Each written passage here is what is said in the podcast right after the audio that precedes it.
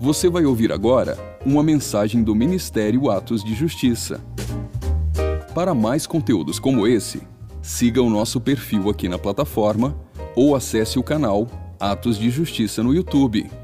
Aproveite e siga-nos também em nossas redes sociais. Que Deus te abençoe poderosamente. E lembre-se, viva todos os dias da sua vida por causa daquele dia. Falar um pouco nessa noite a respeito de clamor. Clamar em dias bons, em dias comuns, clamar em dias onde a nossa conta bancária está cheia, onde nós temos um bom carro para andar, onde tudo está bem na nossa casa, é algo muito fácil, é algo muito simples. Porém, clamar em dias ruins é algo um tanto quanto difícil. Eu sempre gosto de intitular as mensagens, inclusive, eu confesso que em, em, em, alguns, em algumas pregações, eu acabo até dando título para mensagens de outros pastores. Se demorar muito, se o pastor demorar muito a mandar a, o título da mensagem para nós colocarmos no YouTube, eu gosto de dar o título. Isso aqui está tá impresso em mim, eu sou publicitário de formação eu sou uma pessoa muito criativa. E todas as vezes que Deus ele vem com uma mensagem de encontro ao meu coração, eu gosto de intitular e eu coloquei o título dessa mensagem de clame no deserto. E quando a gente fala de deserto numa mensagem, os nossos ouvidos eles se tampam automaticamente, porque no jargão crenteliês, no nosso dicionário de crente, o tal do deserto é um lugar indesejado. Nós queremos o lugar alto, nós queremos o lugar da bonança, nós queremos o lugar da bênção, mas todas as vezes que nós falamos de deserto, cria-se em nós uma resistência e o nosso coração ele muitas vezes se fecha, porque geralmente o deserto, no nosso conceito humano, é tido como algo ruim, um lugar seco, de difícil acesso, e todo crente, quando fala em deserto, ele arremete esse período a lutas e dificuldades. É um lugar onde não se quer entrar, e quando se entra, não se tem é, é, apego nenhum, então se tem pressa em sair desse lugar. Você não tem, você tem pressa em sair, você não tem nenhum desejo de permanecer ali. Não sei se assim é com você, mas quando um profeta chega para entregar a seguinte é, profecia, ou a seguinte promessa, que tem a ver com a palavra deserto, ah, a gente se fecha, a gente recusa e fala: não, cadê as coisas boas, Senhor? Aonde estão as tuas promessas, é ou não é? Porém, na sua concepção natural, o deserto ele possui todo um ecossistema que funciona perfeitamente. Se nós sairmos agora da nossa metáfora crentelheis e caminharmos para o natural e observarmos os, os desertos que existem na face da terra, seja o deserto do Negev ou seja o deserto do Saara, indiferente dos desertos que você observar, você vai ver que ele tem todo um ecossistema que corrobora para que as coisas ali funcionem. Então, os tempos e as estações do ano, elas funcionam de forma perfeita. Os animais que ali vivem, embora nós achemos que no deserto não há vida, mas no deserto há vida sim. Existem animais específicos que têm resistência para sobreviver naquele local. Existem plantas que têm resistência para crescer e as suas raízes são mais fundas. Existem rios que surgem em épocas determinadas do ano, decorrentes das chuvas, do derretimento das geleiras, e conforme esses rios vão descendo pelo deserto, eles vão trazendo vida. Sabe? Então, embora nós achemos que deserto é um lugar totalmente ruim, eu quero te assegurar uma coisa: que é possível sim viver em um local tão árido e inóspito. Aleluia. E sabe, queridos, muitas vezes é melhor estar no deserto, no centro da vontade de Deus, do que no melhor lugar do mundo e deslocado da vontade do eterno para minha e para a sua vida. Então, ainda que hoje você já comece a se identificar com essa mensagem, eu quero te dizer uma coisa: mesmo que o seu deserto ele seja difícil, melhor é estar no deserto e estar no centro da vontade daquele que nos escolheu, do que estar no melhor lugar da face da terra e escondido dos planos e propósitos de Deus. Então é nesse momento que, mesmo com um pouquinho de receio, mesmo com um pouquinho de pé atrás, nós olhamos para esse deserto e começamos a gostar um pouquinho dele. Sabe, igreja, no deserto é difícil, mas é melhor, é preferível o deserto do propósito aos palácios que nos tiram da rota do centro da vontade de Deus. É muito melhor. Cara, tá difícil pregar aqui porque tem um som muito forte, diferente de hoje cedo.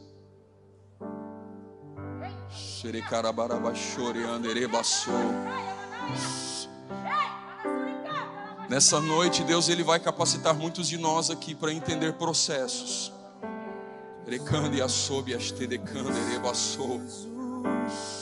Ah, Espírito da profecia vem sobre nós nessa noite. Nós te damos liberalidade nessa casa, Espírito da profecia. Recande a sob a cheia. tudo que eu preciso, Jesus. Ah, nós declaramos isso nessa noite. Tu és tudo que nós precisamos. Vem assiste os corações nessa noite, Espírito Santo. Ah, Espírito da profecia. Recande a sob a cheia. Faz tudo que eu preciso, Jesus. Faz tudo que eu preciso, Jesus.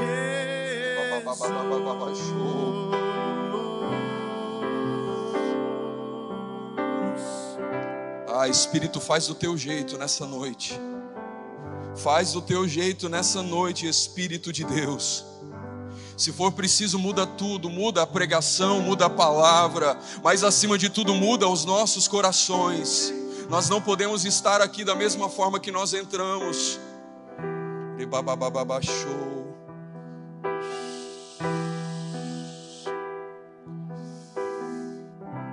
Querido, abra sua Bíblia comigo, sem perder essa unção. Lucas, capítulo de número 1.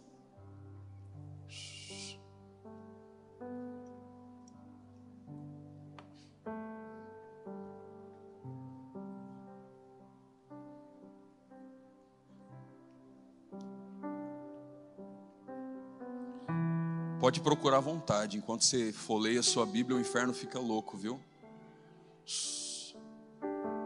Quando você abre a sua Bíblia, querido, o inferno fica louco, o capeta fica endemoniado lá.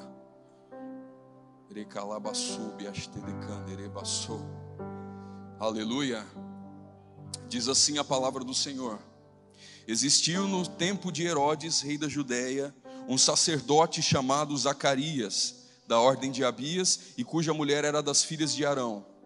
E o seu nome era Isabel, e eram ambos justos perante Deus, andando sem repreensão em todos os mandamentos e preceitos do Senhor. E não tinham filhos, porque Isabel era estéril e ambos eram avançados em idade.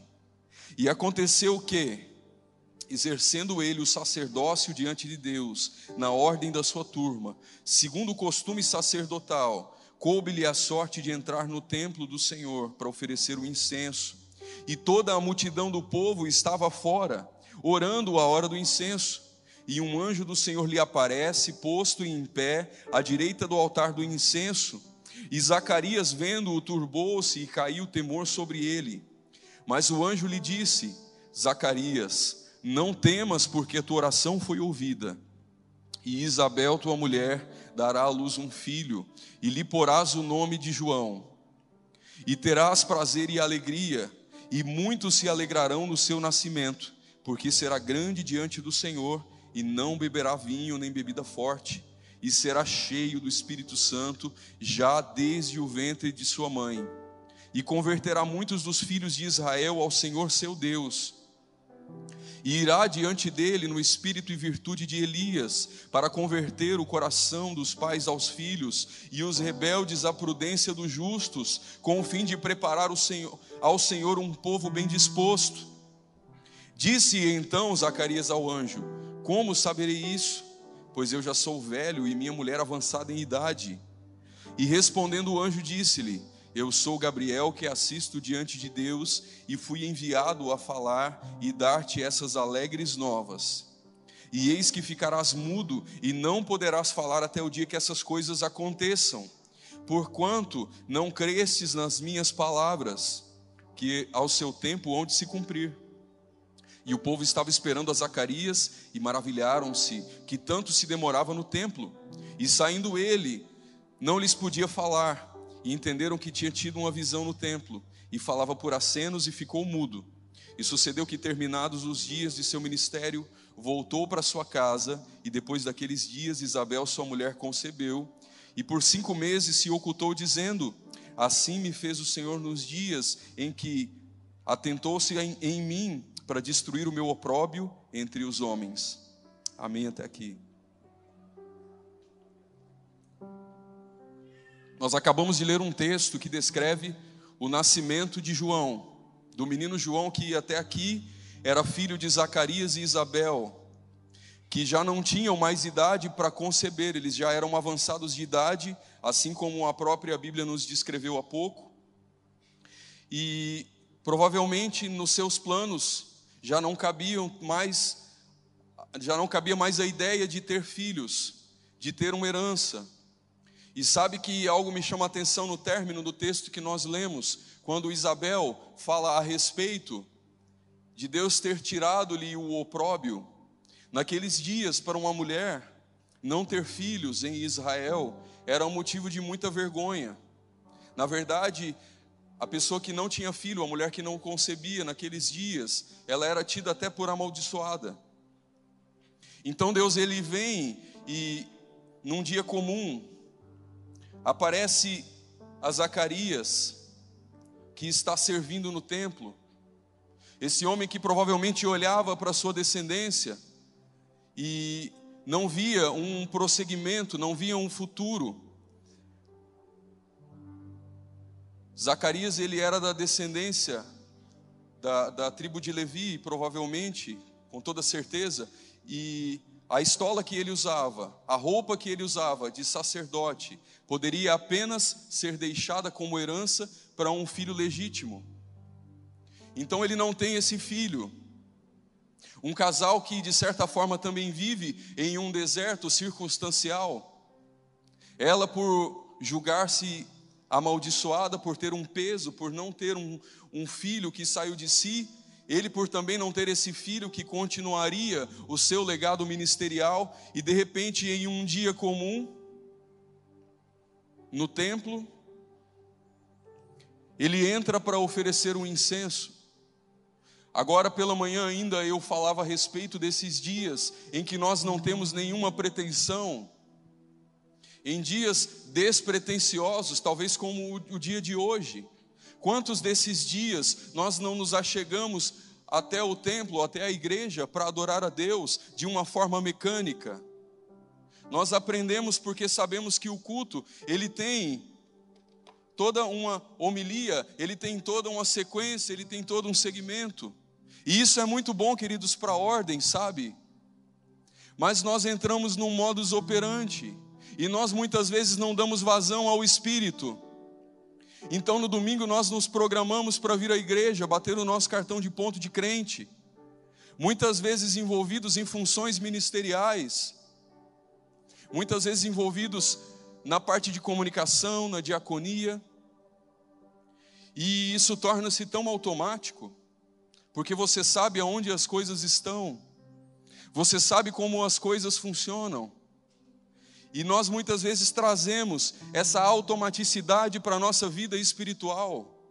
e achamos que Deus ele vai se mover no nosso modus operandi, da forma com que nós já estamos acostumados, e queridos, ele vem da forma que ele quer, do jeito que ele quer, porque ele é Deus, ele é soberano, e ele busca novas formas de nos encontrar todos os dias. Muitas vezes nós estamos aqui como Zacarias, entrando no nosso turno no templo, e eu digo isso até dos nossos períodos de adoração a Deus. Nós marcamos no relógio, não é mesmo? Até lá no nosso secreto. Eu vou passar 15 minutos, não são 20, não é meia hora, não. O meu jejum é aqui, ó, no dia tal e no dia tal. E nós fazemos isso até nas nossas práticas espirituais. Nós regramos tudo para Ele. E nesse dia, um dia atípico, e eu espero que você tenha nesses dias dias atípicos, Dias em que você não espera a manifestação da glória e da presença. Ah, querido, como eu oro para que Deus venha e nos pegue de surpresa nesses dias e nos tire desse modus operante, desse automático.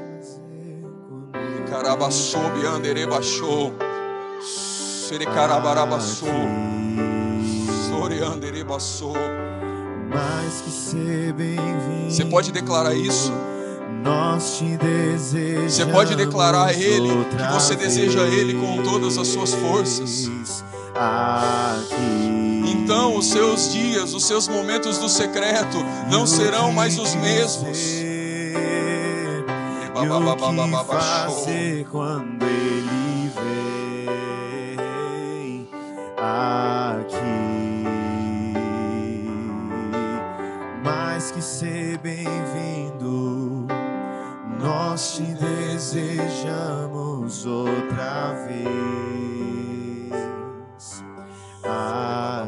aqui. Então naquele dia, como um oferecendo incenso, de repente uma manifestação poderosa da glória e da presença de Deus enche o ambiente. E não é mais o incenso que Zacarias oferecia, mas a Shekinah toma aquele lugar. E ele tem essa visão a respeito do futuro de um filho que ele teria, a respeito de algo que seria gerado nele e na sua esposa. Serebababachou. E essa visão, querido, não é mais o oferecer incenso de forma automática. Ele, essa visão dá uma pista a respeito do espírito profético que viria sobre João, o seu filho, naqueles dias, para que algo muito mais forte, muito mais poderoso viesse a sobressair sobre um sistema corrompido no qual eles viviam. E naqueles dias eram raríssimas as manifestações de Deus. Há muito tempo Deus não se manifestava no templo, há muito tempo Deus não se, não se manifestava diante dos sacerdotes, e o resultado dessa manifestação de Deus é mudez. Imagine só você dentro do templo, adorando ao Deus Altíssimo, e o incenso do seu coração está subindo. De repente você olha para um dos lados do altar e está o anjo do Senhor. E ele olha para você e te entrega uma promessa muito poderosa. Queridos, qual seria a sua reação? Eu acho que alguns iam correr, né? Alguns iam ficar atemorizados, assim como Zacarias ficou. Mas ele simplesmente olha para o anjo e diz bem assim: Eu não posso crer no que você está me falando. Eu não posso crer no que você está me dizendo. Quando Deus ele se manifesta em dias de apostasia, como aqueles dias de Zacarias, e eu ouso dizer como os nossos dias também. Nós temos pregado muito nesse altar a respeito dos últimos dias. E eu creio que nós estamos preparando uma geração que vai enxergar, e talvez nós também veremos, o nosso Messias aparecendo no céu para arrebatar a igreja. E eu creio que não vai demorar muito. Nós estamos vendo sinais desse tempo. Não demora. Esse tempo é vindouro, queridos. Mas nós também estamos vivendo dias proféticos em que a Bíblia disse que a apostasia tomaria conta de toda a terra. Nós estamos vivendo dias onde a sociedade está muito corrompida, infelizmente, mas felizmente, porque isso é um sinal, isso é um balizador. E sabe, em dias de apostasia, o resultado é incredulidade e impossibilidade de se divulgar sinais, prodígios e maravilhas que Deus faz. É por isso que, se vier alguém aqui que tem o dom de curar, que carrega esse dom em si, e a perna de uma pessoa crescer, for esticada, as pessoas elas vão se achegar em volta para ver, maravilhadas. Elas vão pegar os seus smartphones e vão fazer vídeos e colocar nas suas redes sociais. Sabe por quê? Em dias em que nós vivemos, aonde a própria palavra diz que são os últimos dias, e nesses últimos dias o espírito dele viria sobre toda a carne, isso deveria ser algo comum. Nós não deveríamos duvidar dos milagres. Nós não deveríamos duvidar dos ressuscitamentos e nós ficamos embasbacados. A nossa voz ela falta na boca e nós ficamos mudos, assim como Zacarias. Nós deixamos de anunciar porque não cremos. Então assim João Batista ele nasce, ou o pequeno João, né? E ele cresce com a promessa de um encargo sacerdotal religioso mas também com um encargo profético redentivo de aprumar o caminho para aquele que viria e constituiria a obra da cruz. Então havia uma promessa sobre o João sacerdote. Talvez o seu pai olhasse e falasse bem assim: Joãozinho, porque os judeus fazem isso, você vai crescer e você vai se tornar um homem sábio na lei, e você vai me substituir no dia que eu me aposentar, você vai herdar toda a minha roupa. Tá vendo aquela estola ali, meu filho, é tua. Tá vendo aquela mitra, é tua. Ah, você vai entrar no templo e vai oferecer o incenso, assim como o papai. Havia essa promessa, mas também havia a promessa do encargo profético redentivo sobre a nação e sobre a humanidade. Zacarias não podia vislumbrar, ele não podia entender, mas havia uma promessa muito maior do que o próprio João. João ele nasce no propósito mas ele não nasce no deserto. Entenda, ele nasceu com um destino predito. O anjo aparece e diz tudo o que ele fará. E ele tem uma promessa de herdar aquilo que o pai carrega. Mas ele não nasce no deserto como muitos de nós. Receber a promessa de Deus, queridos, é algo muito bom, é muito gostoso. É maravilhoso quando alguém de Deus, cheio do Espírito Santo, vem e ora e entrega grandes coisas, das quais nós viveremos na nossa vida como crente. Nós entramos num êxtase maravilhoso, mas toda promessa de Deus, ela vem condicionada a processos. E na maioria das vezes, esses processos são tangidos, eles são construídos nos desertos que o próprio Deus nos coloca. Eu me lembro quando eu era jovenzinho na fé ainda, eu tinha acabado de me converter e eu fui numa vigília, e as coisas do Espírito elas eram muito novas ainda para mim. E uma missionária ela veio e orou e ela me entregou coisas que eu viria a viver nesses tempos em que nós estávamos em Israel gravando. Mas eu quero te garantir uma coisa. Lá de 2007, 2006, não lembro, até aqui, Deus ele me lapidou em muitos desertos e ele continua me lapidando. E eu vou te falar uma verdade: eu desisti de fugir dos desertos do Senhor, porque Ele vai levar nos desertos, assim como aquela canção diz, que Ele nos leva ao deserto para nos falar a respeito do amor dEle. Aleluia! E isso é um fato.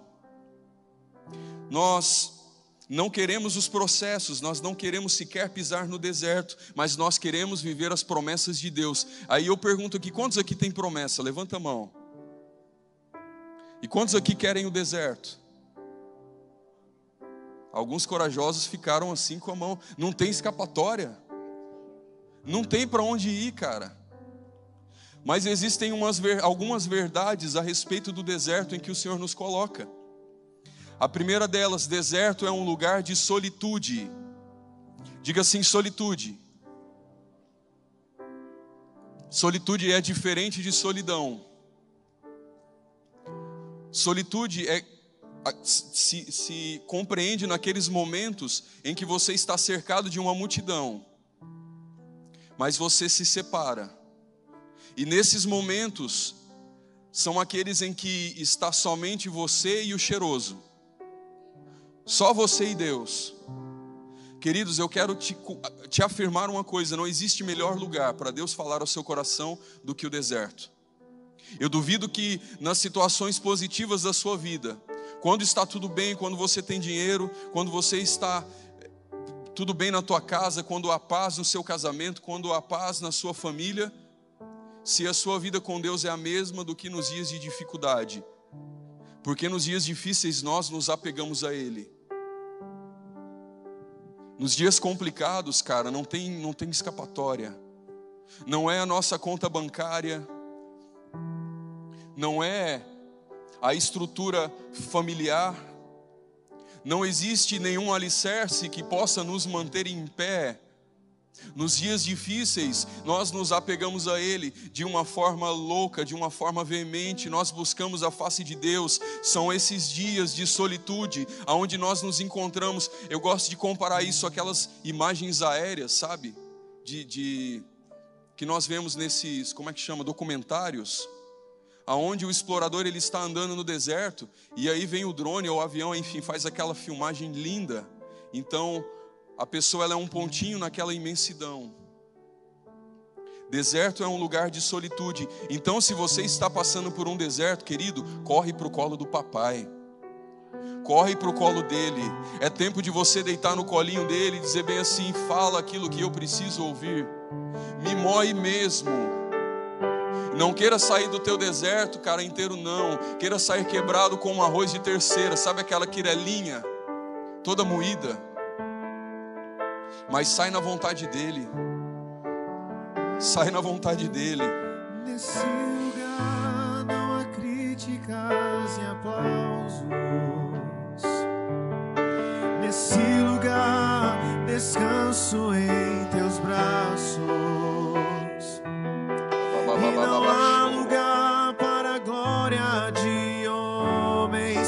Homens,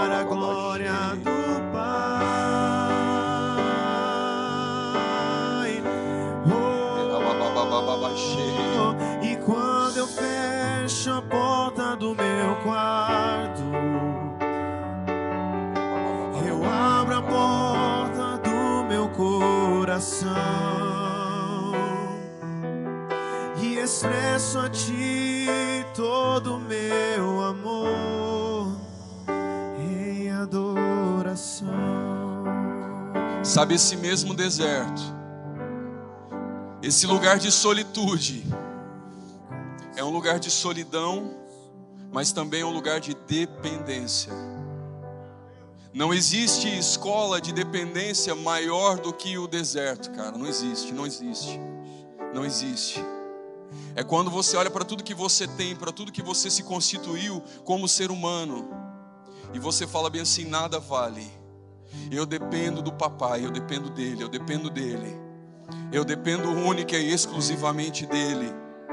Sabe aquele dia que você não tem um recurso e alguém bate na tua porta e diz bem assim: Olha, eu estava orando e Deus mandou eu te procurar e te entregar isso aqui. Naquele dia que você precisa de uma palavra e alguém usado por Deus te procura e entrega não aquilo que você precisa ouvir para afagar o seu ego, mas aquilo que você precisa ouvir para consolidar a sua fé. Um lugar de sequidão, mas um lugar de dependência. Deserto é difícil, sabe por quê? O chão é muito quente. Porque o sol ele ele, ele esquenta a areia, ele esquenta o solo que é árido. E aí é difícil pisar no chão, mas é nesse momento que o papai te pega no colo e ele te leva. Recalaba sob a hasteia. E uma outra verdade sobre o deserto, e a gente volta aqui um pouco para a vida de João Batista. O deserto ele é uma plataforma de pregação do reino de Deus.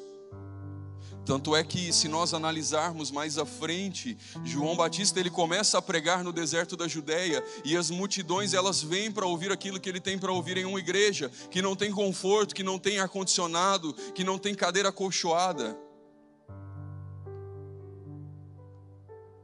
Em uma igreja que sequer tem um teto, e as multidões se achegam ali, se arrependendo dos pecados. Sabe, é quando você é forjado no deserto que as pessoas vêm ouvir o seu testemunho. É quando você vence o deserto no seu casamento que outros casais eles se achegam perguntando como você venceu, o que Deus fez na sua vida. Me fala, me ensina, me mostra o caminho. Aí você pega essa pessoa e fala: "Querido, vamos ali, ó. Tá vendo ali o deserto? Então, eu posso te mostrar o caminho, mas você vai só. Aleluia. Abre comigo a sua Bíblia em Mateus 3.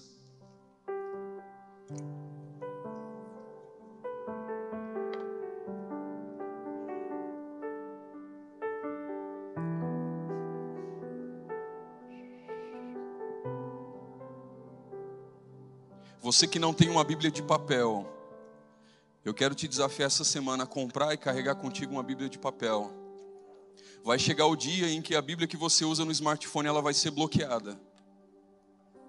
Ah, pastor, por que você está dizendo isso? Eu estou dizendo na ousadia do Espírito. Nós estamos ficando dependentes da tecnologia. E um dia, aquele que é iníquo, ele vai se manifestar e muito daquilo que nós estamos acostumados a ter como facilidade vai nos ser tirado. E eu acredito que a Bíblia vai ser uma das primeiras coisas. Tenha uma Bíblia com você. Tenha duas, tenha três. Abençoe alguém com uma Bíblia. Aleluia. Venha para a igreja com a sua Bíblia assim, ó, igual crente debaixo do braço assim, ó. Aleluia. Abriu aí?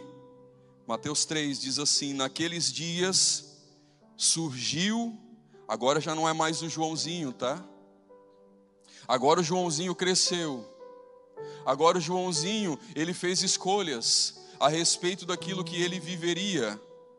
Então ele surge no deserto da Judéia. E ele dizia: Arrependam-se, porque o reino de Deus está próximo. Este é aquele que foi anunciado pelo profeta Isaías. E ele dizia a respeito de si mesmo, tá? Vós que clama no deserto, preparem o caminho para o Senhor, façam veredas retas para ele. As roupas de João eram feitas de pelos de camelo, e ele usava um cinto de couro na cintura. O seu alimento era gafanhotos e mel silvestre, e ele vinha, e a ele vinha gente de Jerusalém, de toda a Judéia e de toda a região ao redor do Jordão. Confessando os seus pecados, eram batizados por ele no Jordão. Quando viu que muitos fariseus e saduceus vinham para onde ele estava batizando, disse-lhes: Raça de víboras, quem lhes deu a ideia de fugir da ira que se aproxima? Deem frutos que mostrem arrependimento. Não pensem vocês que podem dizer a si mesmos: Abraão é o nosso pai. Pois eu vos digo que destas pedras Deus pode fazer filhos de Abraão. O machado está posto à raiz das árvores, e toda árvore que não der o bom fruto será cortada e lançada ao fogo. Eu os batizo com água para arrependimento mas depois de mim vem alguém que é mais poderoso que eu, tanto que eu não sou digno nem de levar as suas sandálias, e ele os batizará com o Espírito Santo e com fogo. Aleluia. Nesse momento, nesse relato, João ele torna-se o Batista. Então nós vemos um homem que provavelmente fez uma escolha.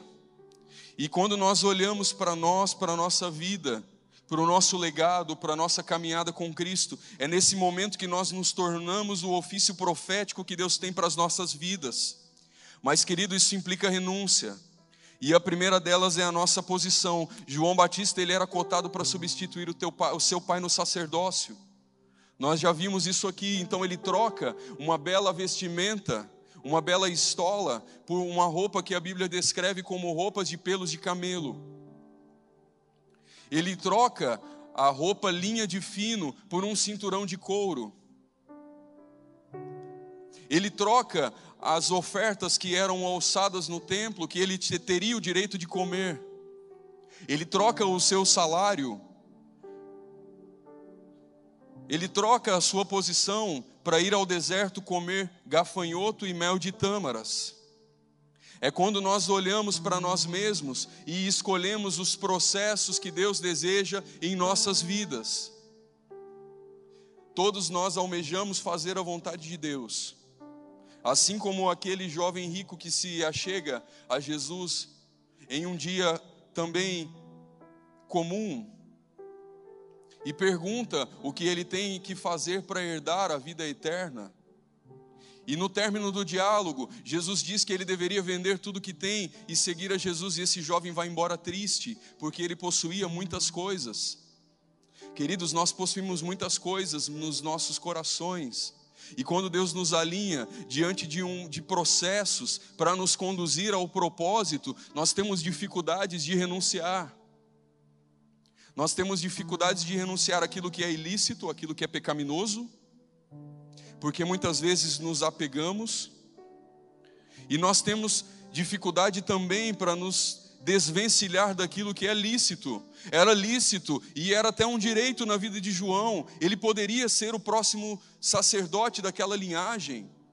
Ele poderia herdar todo esse encargo do pai, mas ele diz não. Ele escolhe uma escola diferente, ele escolhe a escola do deserto.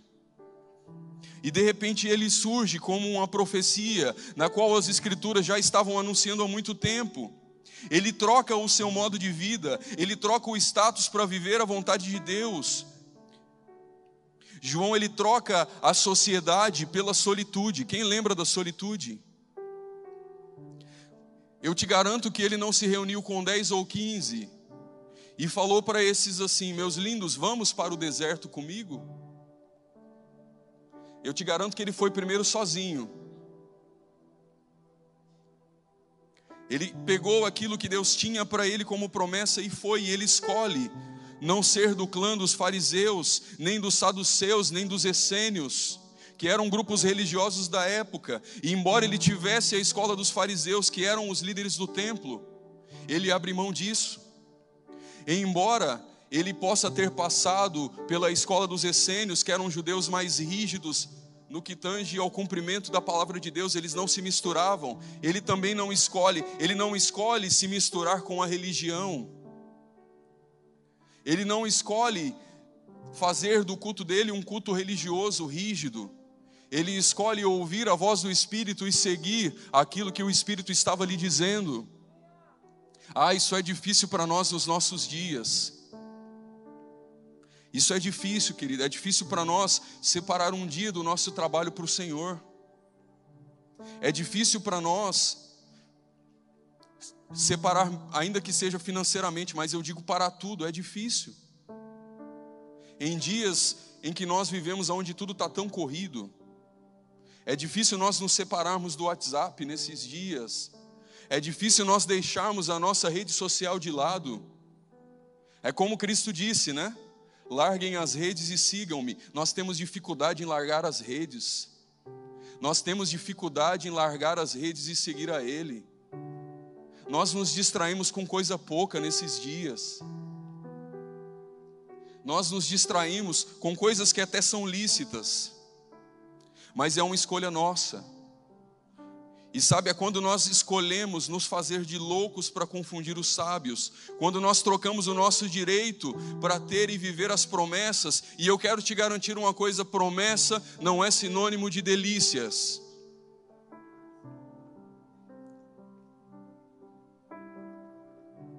Eu me lembro quando Deus falou comigo pela primeira vez. Eu já contei esse testemunho aqui algumas vezes, e eu vou pincelar de forma rápida porque não é sobre mim. Mas eu me lembro que o meu sonho de criança era ser radialista. E como era, o, o, o, eu acredito que o meu Deus era um estúdio de rádio. O Valfridão ali sofreu, orou por mim um ano, foi difícil. E eu me lembro que quando eu me converti, quando Deus falou ao meu coração de verdade, Deus falou bem assim: entrega o rádio para mim. Queridos, foi difícil. Foi difícil. Foi muito difícil porque eu tinha um futuro promissor. Eu queria ir para São Paulo, eu queria ir para uma emissora grande, eu queria fazer televisão. Mas eu troquei o meu direito de viver as coisas que eu queria para fazer a vontade dele. Eu quero te garantir uma coisa do eu. Sabe, se Deus está te pedindo alguma coisa nesses dias e está te doendo, eu quero te dizer que não é a voz do capeta, não. É a voz de Deus te pedindo coisas, entrega. Entrega. Entrega. Entrega. Para muitos nesses dias o Senhor tem pedido profissões. para muitos nesses dias, o Senhor tem pedido relacionamentos àqueles que não são casados, tá? Não pega a minha palavra como gancho, né? Aí o cara pega, devolve a mulher, né? E fala: o pastor que falou.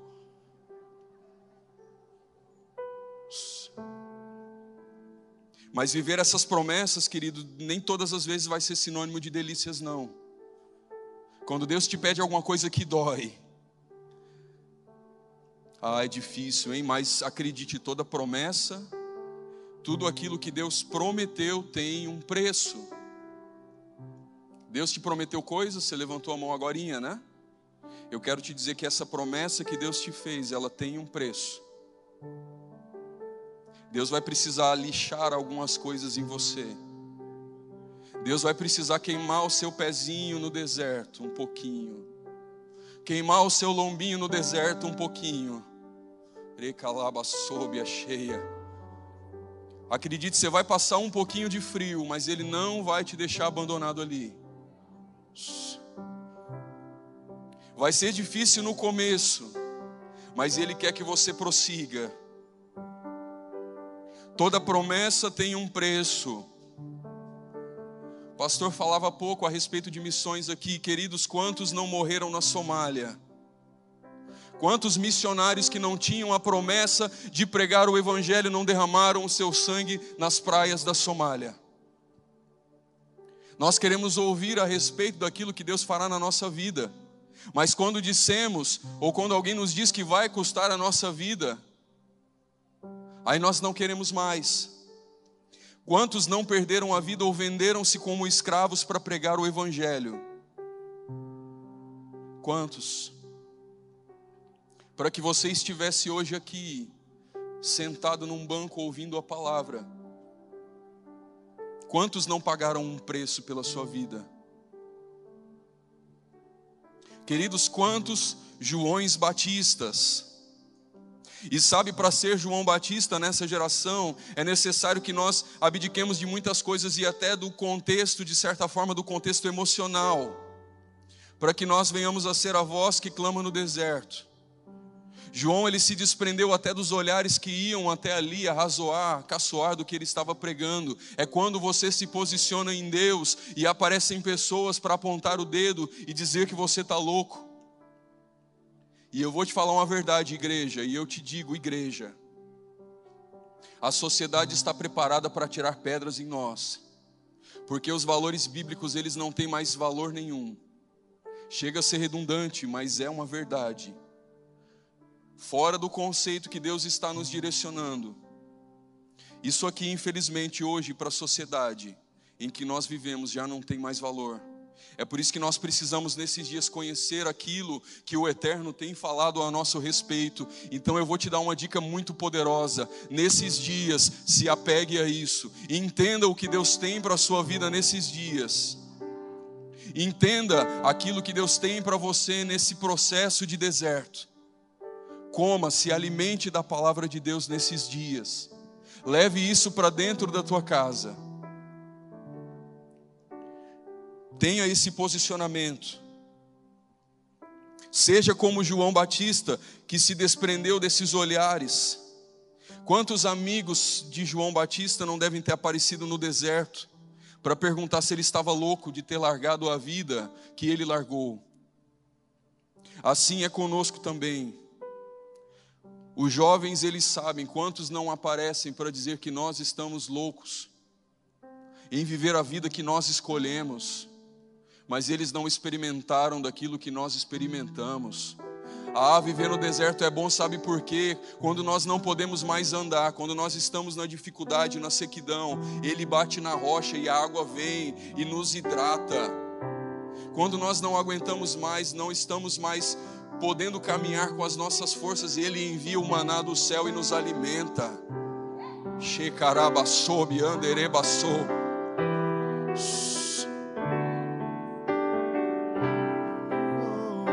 Você me leva ao deserto pra falar de amor. Me deixa passar pelo vale pra mostrar que está comigo. Me põe no meio da tempestade, pinta um arco-íris pra me dizer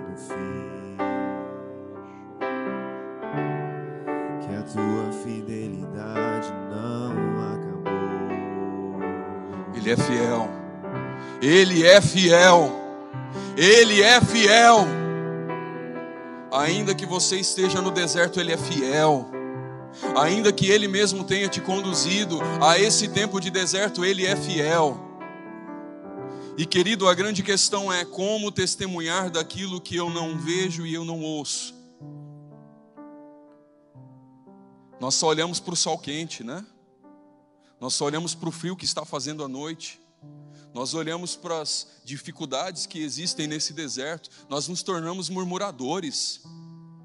Nós passamos a dizer: Meu Deus, eu não aguento mais essa situação. E Ele está dizendo: Meu filho, eu estou aqui. Eu quero me manifestar a você. Eu quero te ensinar coisas grandes e maravilhosas. Clama a mim e responder-te-ei, anunciar-te-ei coisas grandes que não sabes, nem olhos viram e nem ouvidos ouviram, queridos. Deus ele não vai te pegar no colo, você ali deitado em berço esplêndido não. Nós precisamos ter ouvidos atentos ao Espírito Santo. Assim como é possível não conhecer os vizinhos, e não ter convívio com alguém que habita na mesma casa, nós podemos deixar de ter intimidade com alguém que habita em nós também. Calar a voz do Espírito, acredite, é algo muito fácil. Basta que nós nos ocupemos com coisas do nosso cotidiano. Eu dei um exemplo aqui do celular. Mas existem tantas coisas que são bênção nas nossas vidas. As pessoas, muitas pessoas oram tanto por uma promoção, por um emprego, e quando essa promoção vem, ela nos rouba da presença. Ah, queridos, quantos jovens não oraram por relacionamento, por casamento? Não que isso tenha sido ruim, mas se casam e saem da, da, do centro da vontade de Deus. Deus ele tem uma vontade até para a tua família. A família é um lugar de delícias, mas esse lugar de delícias precisa transbordar. A sua família não pode, não deve ser uma bênção só para você não. Você tem que alcançar os seus vizinhos, os seus parentes. A restauração que Deus tem dado na tua casa, ela precisa alcançar as pessoas que estão ao redor. Não precisa abrir, eu vou ler aqui para você, João 1, 29. Presta atenção. No dia seguinte, viu João a Jesus, que vinha para ele e disse: Eis o Cordeiro de Deus que tira o pecado do mundo. É este a favor de quem eu disse: Pois após mim vem um varão que tem a primazia, porque já existia antes de mim, e eu mesmo não o conhecia, mas a fim de que ele fosse manifestado a Israel. Vim, por isso, batizando com água. João 1,32: Viu o Espírito descer do céu como pomba e pousar sobre ele, e eu não o conhecia. Aquele, porém, que me enviou a batizar com água, me disse: Aquele sobre a quem vires descer e pousar o Espírito, esse é o que batiza com o Espírito Santo. Pois eu de fato vi e tenho testificado que ele é o Filho de Deus. Sabe, querido, se nós apagarmos a voz do Espírito dos nossos corações, nós não teremos entendimento daquilo que ele está fazendo e falando. É possível conhecer sem reconhecer. Como assim, pastor? João ele conhecia Jesus desde a mais tenra idade. Eles eram primos. E a Bíblia diz, nós lemos ali no começo do texto, que havia uma promessa sobre João que ele seria cheio do Espírito Santo desde o ventre. E quando Maria vai visitar Isabel, sua prima, e quando as duas se abraçam, a Bíblia diz que a criancinha salta no ventre, então ali João Batista é cheio do Espírito Santo. Queridos, eles se conheciam. As festas de família, talvez na, nas celebrações de Páscoa.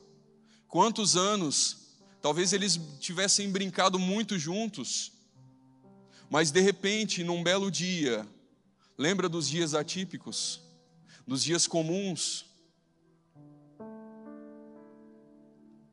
Dias atípicos só surgem em dias comuns. Todo dia é igual até que Deus faça algo. Todo dia na sua vida vai ser um dia comum, até que você dê vazão para que Deus faça algo. E nesse dia, mais um dia, João ali batizando, no meio do deserto, batizando no Jordão, e de repente ele olha no seu horizonte e ele vê quem o seu primo se achegando. Uau! Imagine se esse homem não está conectado com o Espírito. Mas ele vê e ele tem a revelação e ele diz bem assim: Ei, lá vem aquele que eu não sou digno de carregar as alparcas. Lá vem aquele que eu não sou digno.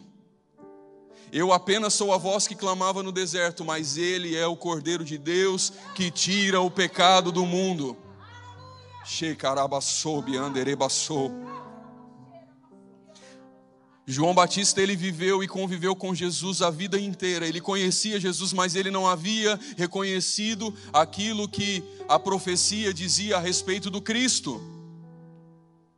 Apenas com 30 anos de idade, apenas após ter vivido muitas Páscoas, após ter jogado muito futebol com Jesus num campinho da Judéia,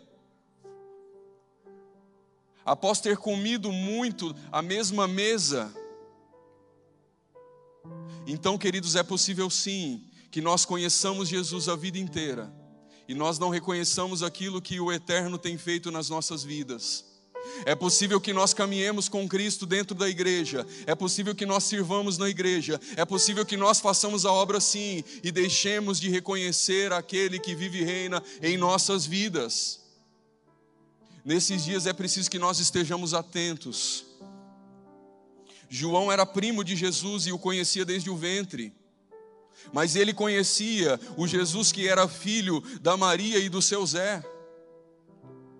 Então, nesse momento, ao ver Jesus, ele não enxerga mais o primo, mas ele vê a expressão da glória de Deus através da pessoa do Cordeiro.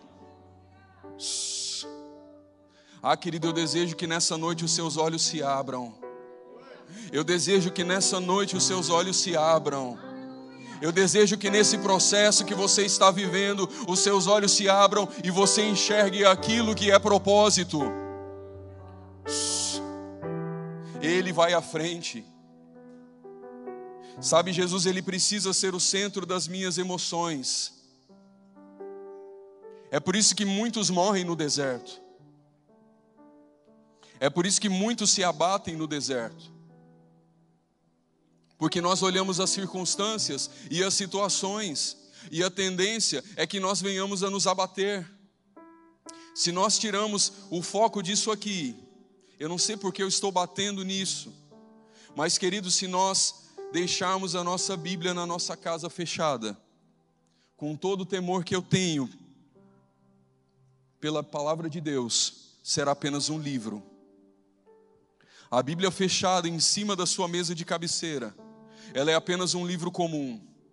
Mas quando você abre deixa com que as verdades que estão impressas aqui sejam internalizadas no seu ser, coisas da eternidade surgem. Ah, querido, e você não é mais o mesmo.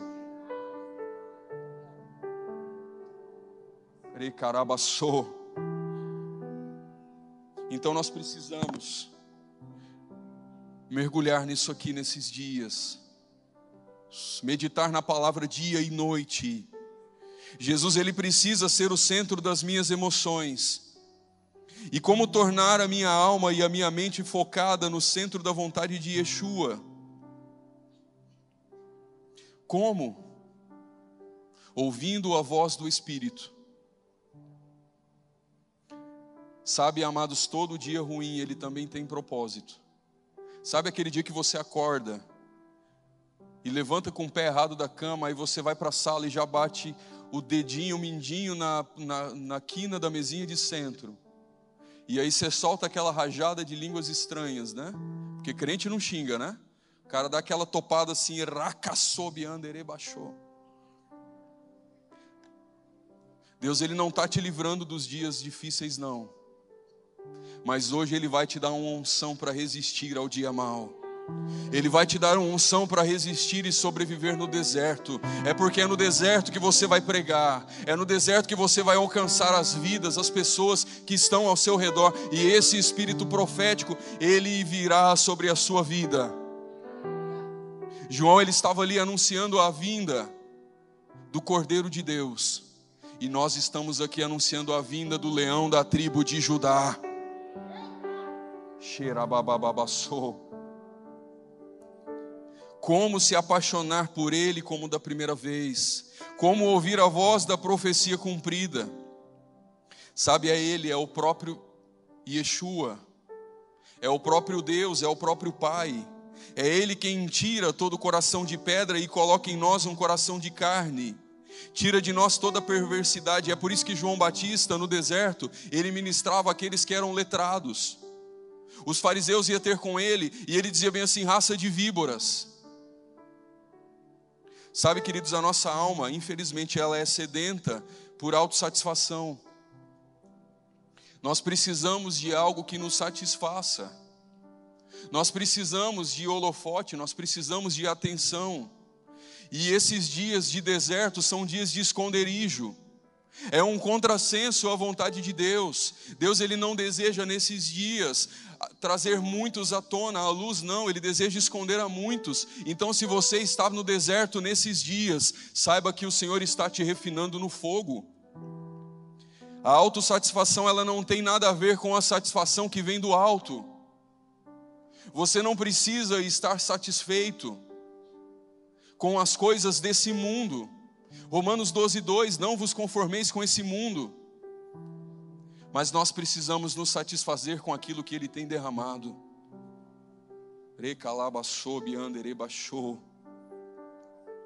Eu quero caminhar aqui para o final e eu vou te convidar a abrir mais um texto comigo. João 1, capítulo 19, do 19 em diante nós vamos ler.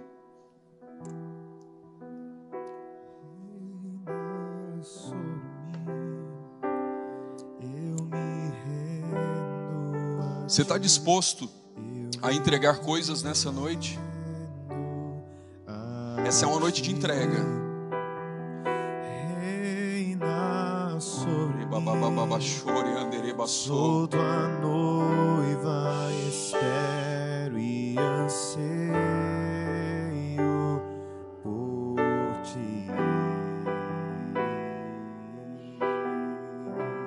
assim a palavra do Senhor. Esse é o testemunho de João quando os judeus mandaram de Jerusalém sacerdotes e levitas para que lhe perguntassem: Quem és tu?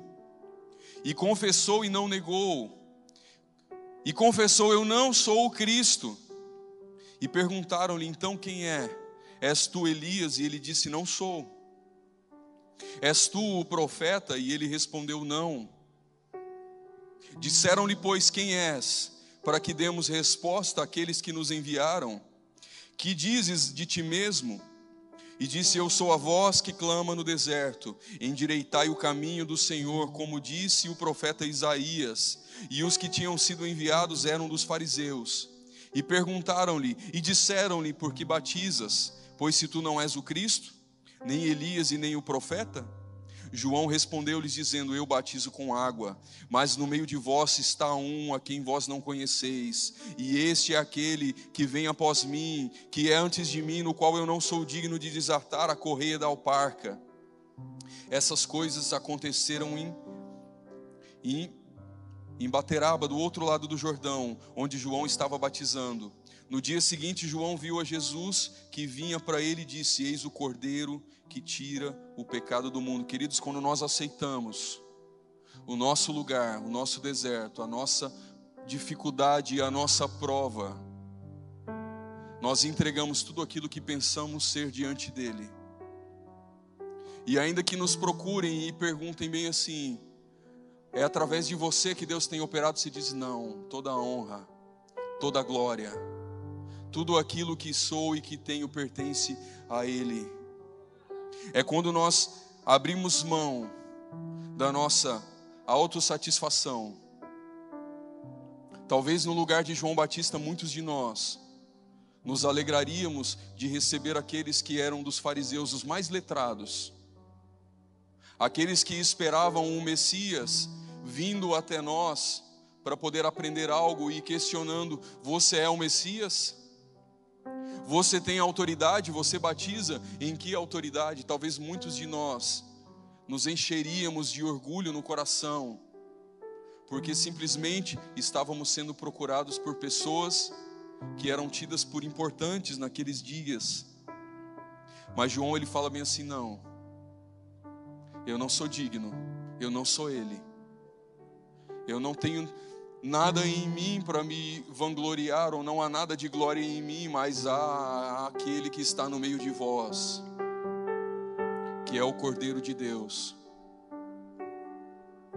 E eu quero fechar aqui nesse último ponto. E nós sabemos que estamos prontos, forjados no deserto, quando nós abrimos mão de tudo aquilo que pensamos ser e entregamos toda a glória a Ele. É no deserto, querido, que você e eu sejamos, seremos promovidos. Deserto também é um lugar de promoção. Mas quando nós já vivemos tudo, quando nós já enxergamos milagres, sinais, prodígios e maravilhas, é quando Ele está nos usando, é quando Ele restaura a nossa família, é quando Ele restaura o nosso casamento, é quando Ele pega os nossos filhos e transforma eles na promessa que Ele tinha para a nossa casa. E nós somos procurados e nós dissemos assim: nada tenho em mim, toda a glória é dEle, toda a glória é dEle. Querido, fique em pé no seu lugar.